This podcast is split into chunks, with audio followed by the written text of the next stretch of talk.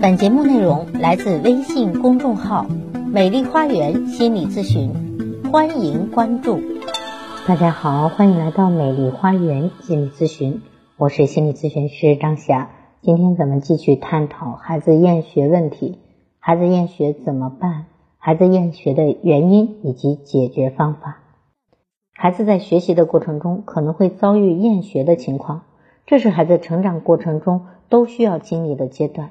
遇到孩子厌学的情况，家长不要慌乱，要分析孩子为什么厌学，从根本上解决孩子厌学的情况，从而给到孩子一个良好的教育。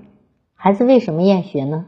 厌学的原因大体有以下几个：原因一，家庭原因，父母对孩子的期望值过高，很多父母对孩子期望值太高，望子成龙，望女成凤。所以就不允许孩子考得低了，总是强迫孩子去学习，强迫孩子学习各种知识、各种特长，总之不希望孩子落下。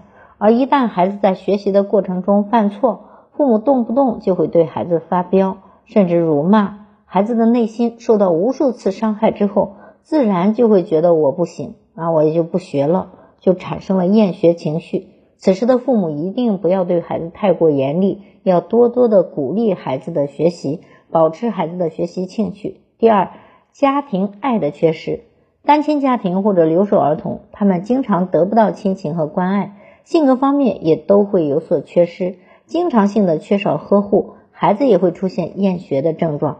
父母或者家人要多多的关注孩子的心理健康，多和孩子进行沟通互动。第三，家庭氛围。很多父母经常有意或者无意的传达一种观点：上学用处不大，只要有钱，孩子就会有出路。孩子耳濡目染，自然也不会将学习太放在心上。原因之二，学校原因，老师讲课没趣味，老师经常布置超多的作业，压得孩子喘不过气来，老师经常盛气凌人等等，这些也是导致孩子厌学。第二，孩子之间相处不愉快。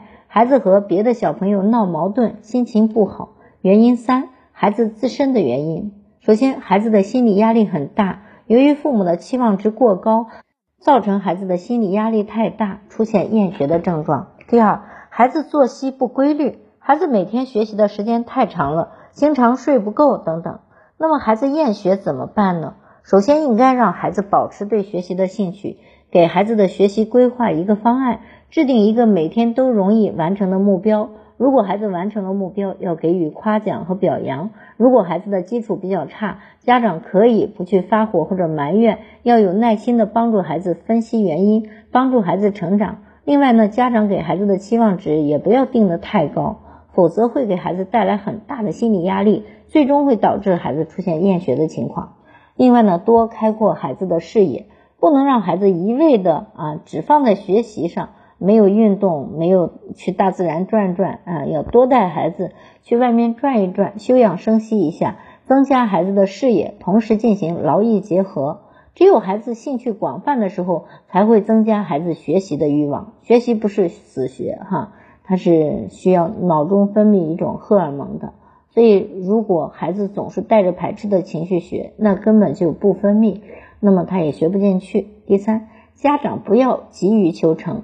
很多的家长都希望自己的孩子学习好，这是可以理解的。但是过高的期望值往往会适得其反，会形成拔苗助长的结果，最终会让父母和孩子受到伤害。所以不要动不动就吼孩子，情绪失控，不能因为孩子学习慢、注意力不集中、不会做题就大发雷霆，甚至是恶语相向、拳脚相加，那么孩子的内心就会非常受伤，因为他的内心是需要获得家长的认可。和鼓励，这样他才会有信心啊。实际上，学习不是一个容易的事儿。很多家长自己当年学习的时候成绩就不好，还非得逼着孩子学习好，那么这就是强人所难了。有可能孩子就遗传了你的这种学习基因。那如果你当年学习很好，那你得找找你学习好背后的原因是什么，可以把这个有利的条件给孩子说一说啊。